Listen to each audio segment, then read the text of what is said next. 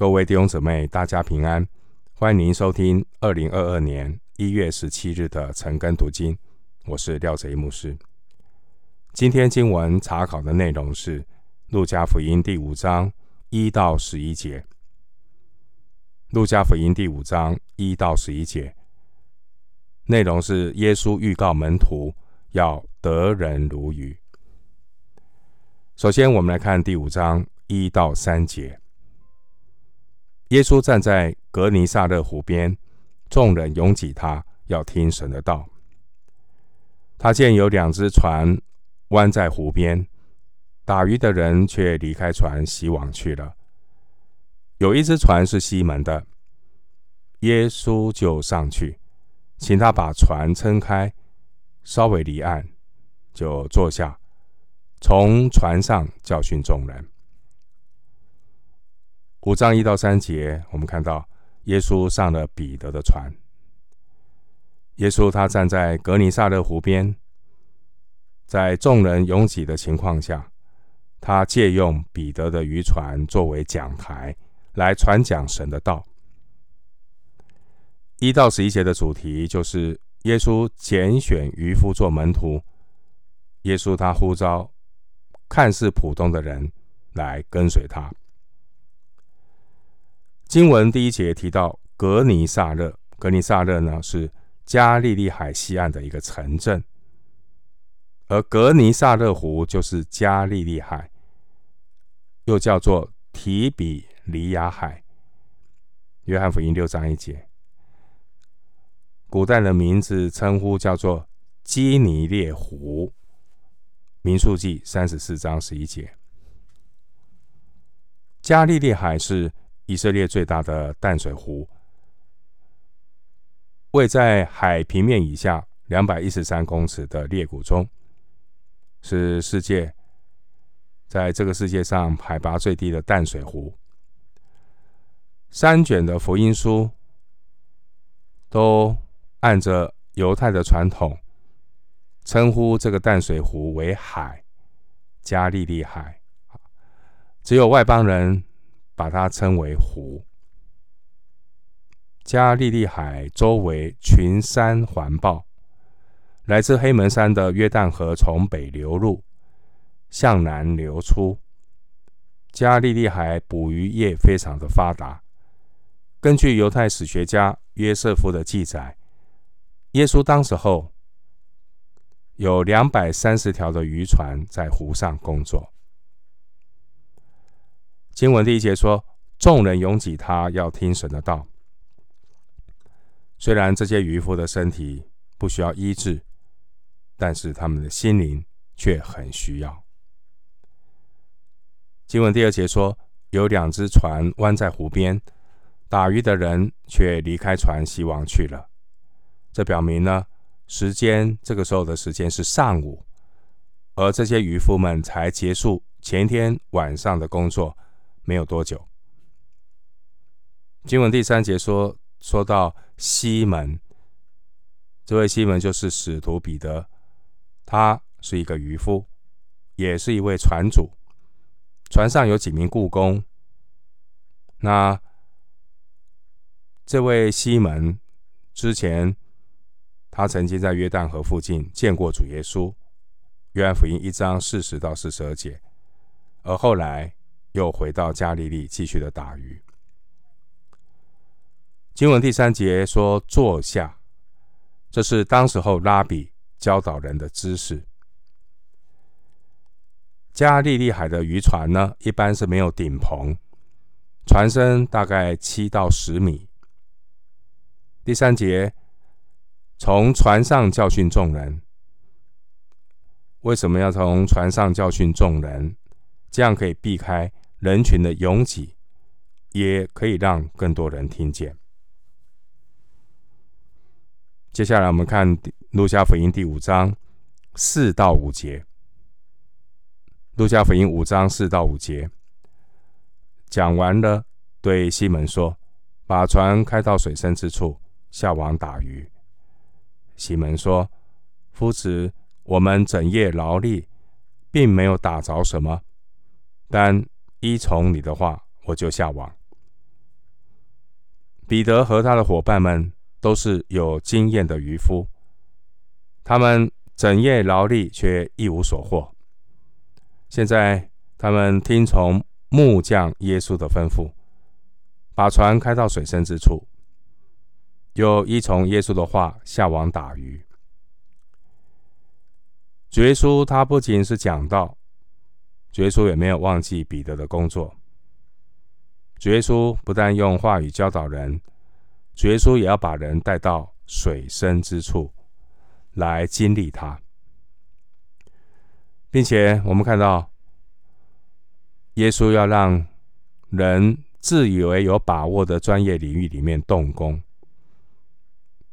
他要带领我们脱离自己的学问、经验和眼见，从心里面真正的认识耶稣是基督。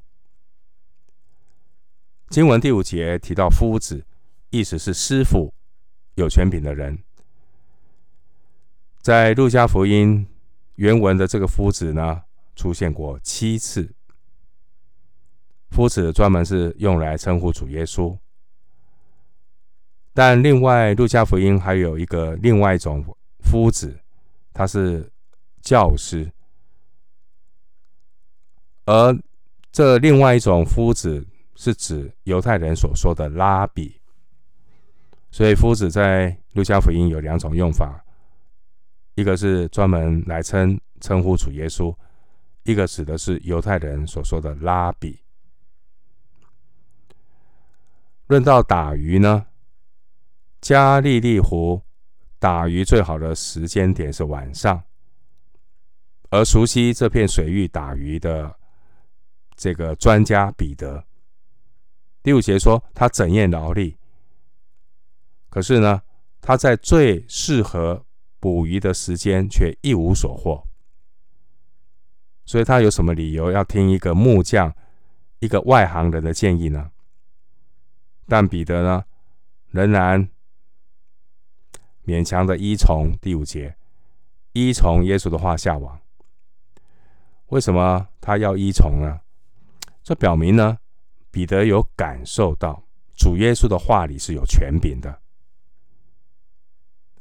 彼得顺服，但不一定完全的服气，他心里可能不一定同意。但是呢，他又感受到耶稣讲话有权柄，所以彼得愿意调整自己，放下自己，听从主的吩咐。虽然这还不是最。美的顺服，但是呢，当你愿意顺服的时候，你会看见神要除去我们心眼的帕子，那我们来经历神，那我们可以真正的看见基督的荣耀。接下来我们来看路加福音第五章六到十节。第五章六到十节，他们下了网，就圈住许多鱼。网险些裂开，便招呼那只船上的同伴来帮助。他们就来，把鱼装满了两只船，甚至船要沉下去。西门彼得看见，就俯伏在耶稣膝前说：“主啊，离开我，我是个罪人。”他和一切同在的人都惊讶这一网所打的鱼。他的伙伴。西比泰的儿子雅各、约翰也是这样。耶稣对西门说：“不要怕，从今以后你要得人了。”西门彼得依从耶稣的话下网打鱼，竟然网住了许多鱼。弟兄姊妹，当人的经验走到尽头，努力。没有效果的时候，我们可以看出来，人的尽头。感谢神，上帝要带领我们，给我们开出路。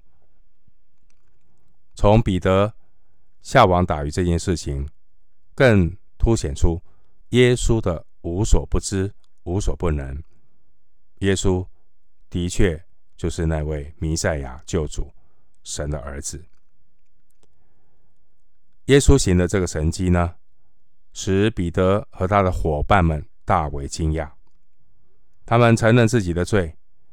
彼得俯伏在耶稣的膝前说：“主啊，离开我，我是个罪人。”但主非但没有离开彼得，反而呼召彼得来跟从他。耶稣要彼得做一个得人的渔夫。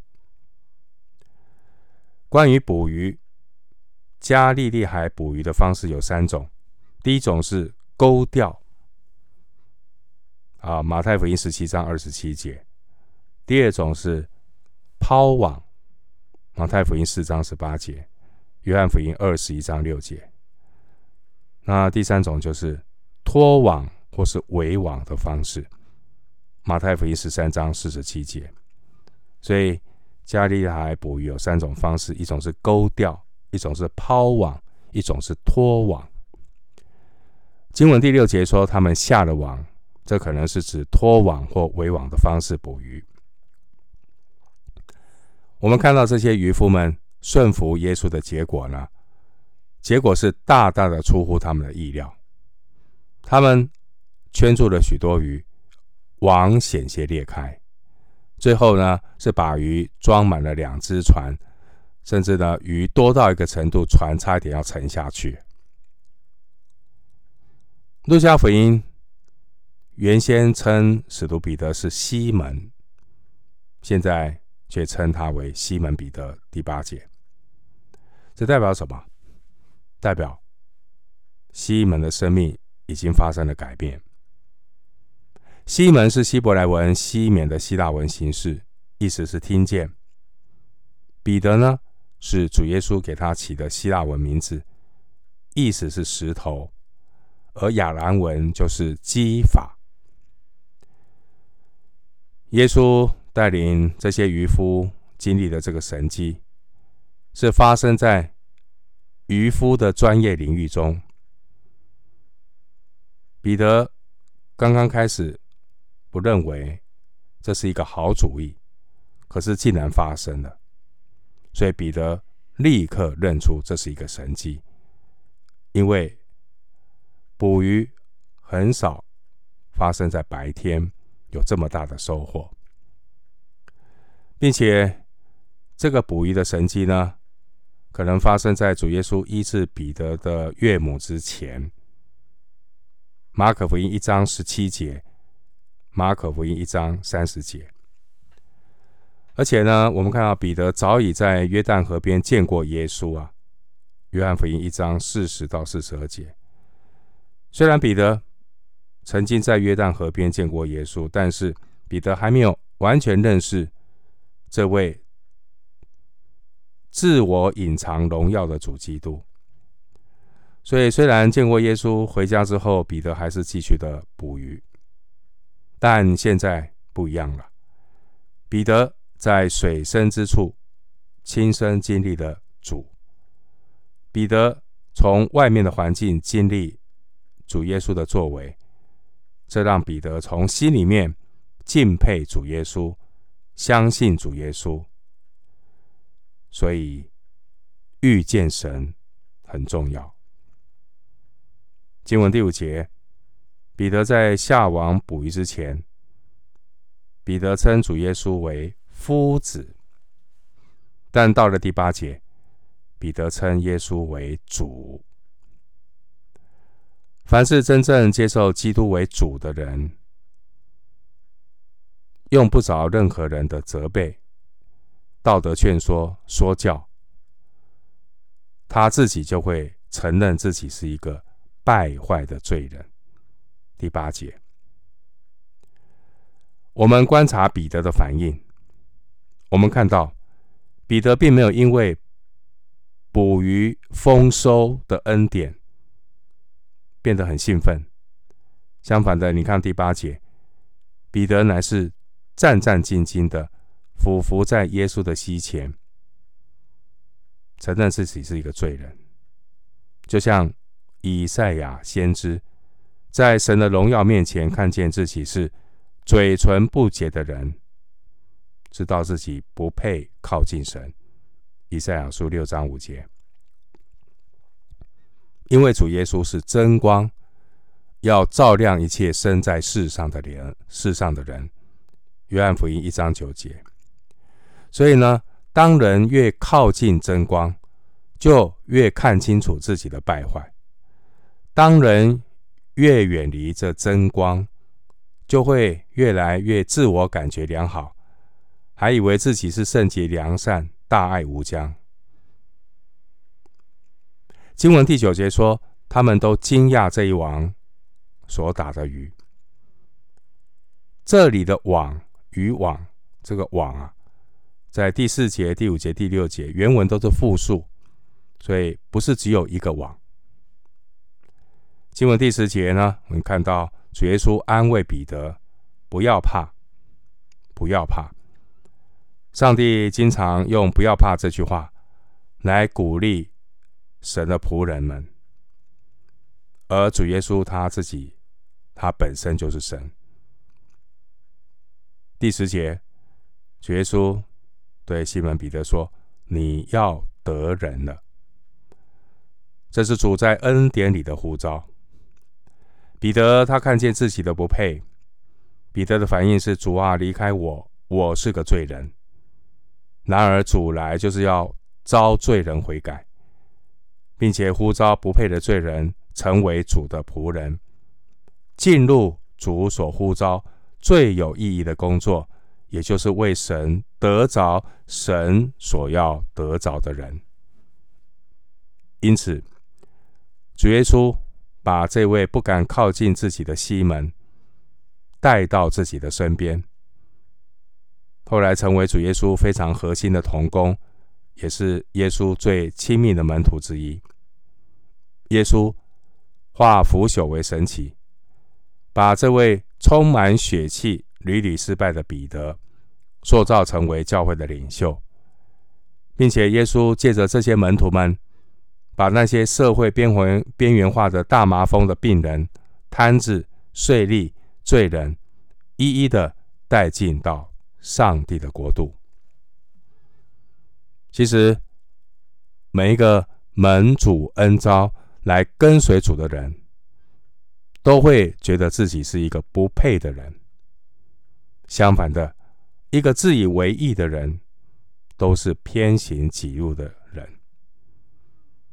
而圣灵会光照我们，让我们看到自己的全然败坏。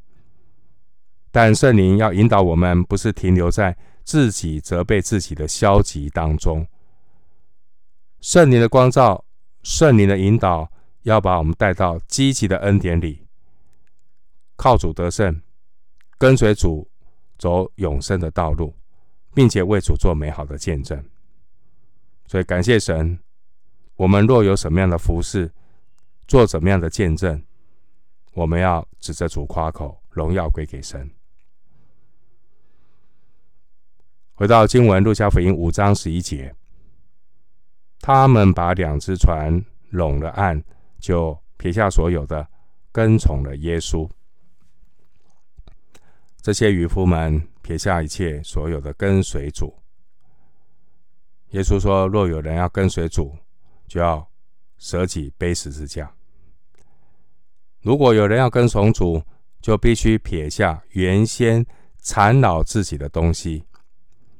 人如果不撇下，他就不能够跟从。”路加福音十四章三十三节说：“若不撇下一切所有的。”就不能做我的门徒。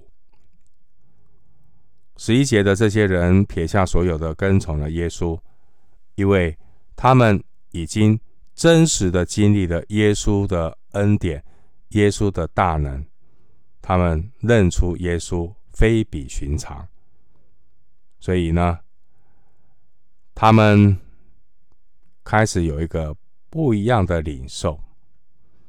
这些渔夫。你说做一个渔夫最大的满足感是什么？就是捕鱼赚钱吗？可是他们遇见主之后，捕捕多鱼，捕很多鱼，赚很多钱，跟跟从耶稣基督比较起来，真的是无关紧要了。跟从耶稣是最重要的，如同保罗说的：“看万事如粪土，以认识主耶稣基督为至宝。所以你看到这些渔夫们，他们眼睛被打开，看见至宝耶稣基督，他们撇下了属地的所有，为要得着属天的丰富。所谓撇下所有的，并不是说他们抛弃了家产，或是与家人断绝关系，也不是说把这些鱼都丢掉，而是他们离开了原有的职业，来跟从耶稣，做耶稣的门徒。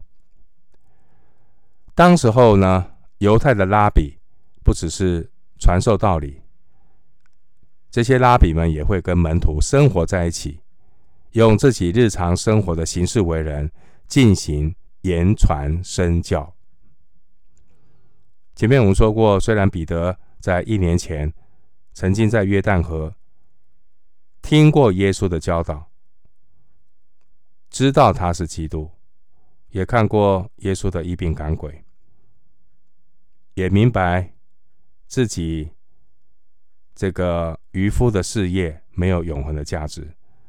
但是那个时候的彼得还没有真正的撇下所有的，一直到彼得自己经历了主，他从里面看见了基督救主丰富的荣耀，他就毅然决然的撇下所有的，跟从了耶稣，并且听从主耶稣的吩咐，去得人如鱼。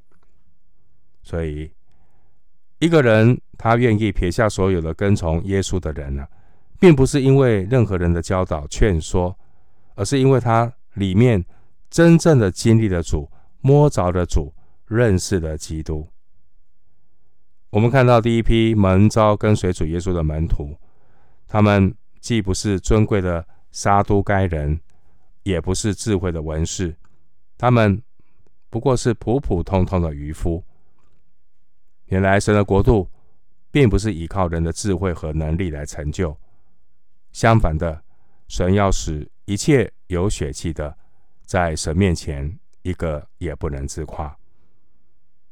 最后，牧师以哥林多前书一章二十六到二十九节做结束。哥林多前书一章二十六到二十九节，弟兄们啊，可见你们蒙召的。按着肉体，有智慧的不多，有能力的不多，有尊贵的也不多。神却拣选了世上愚拙的，叫有智慧的羞愧；又拣选了世上软弱的，叫那强壮的羞愧。神也拣选了世上卑贱的、被人厌恶的，以及那无有的，为要废掉那有的，使一切有血气的。在神面前，一个也不能自夸。我们今天经文查考就进行到这里，愿主的恩惠平安与你同在。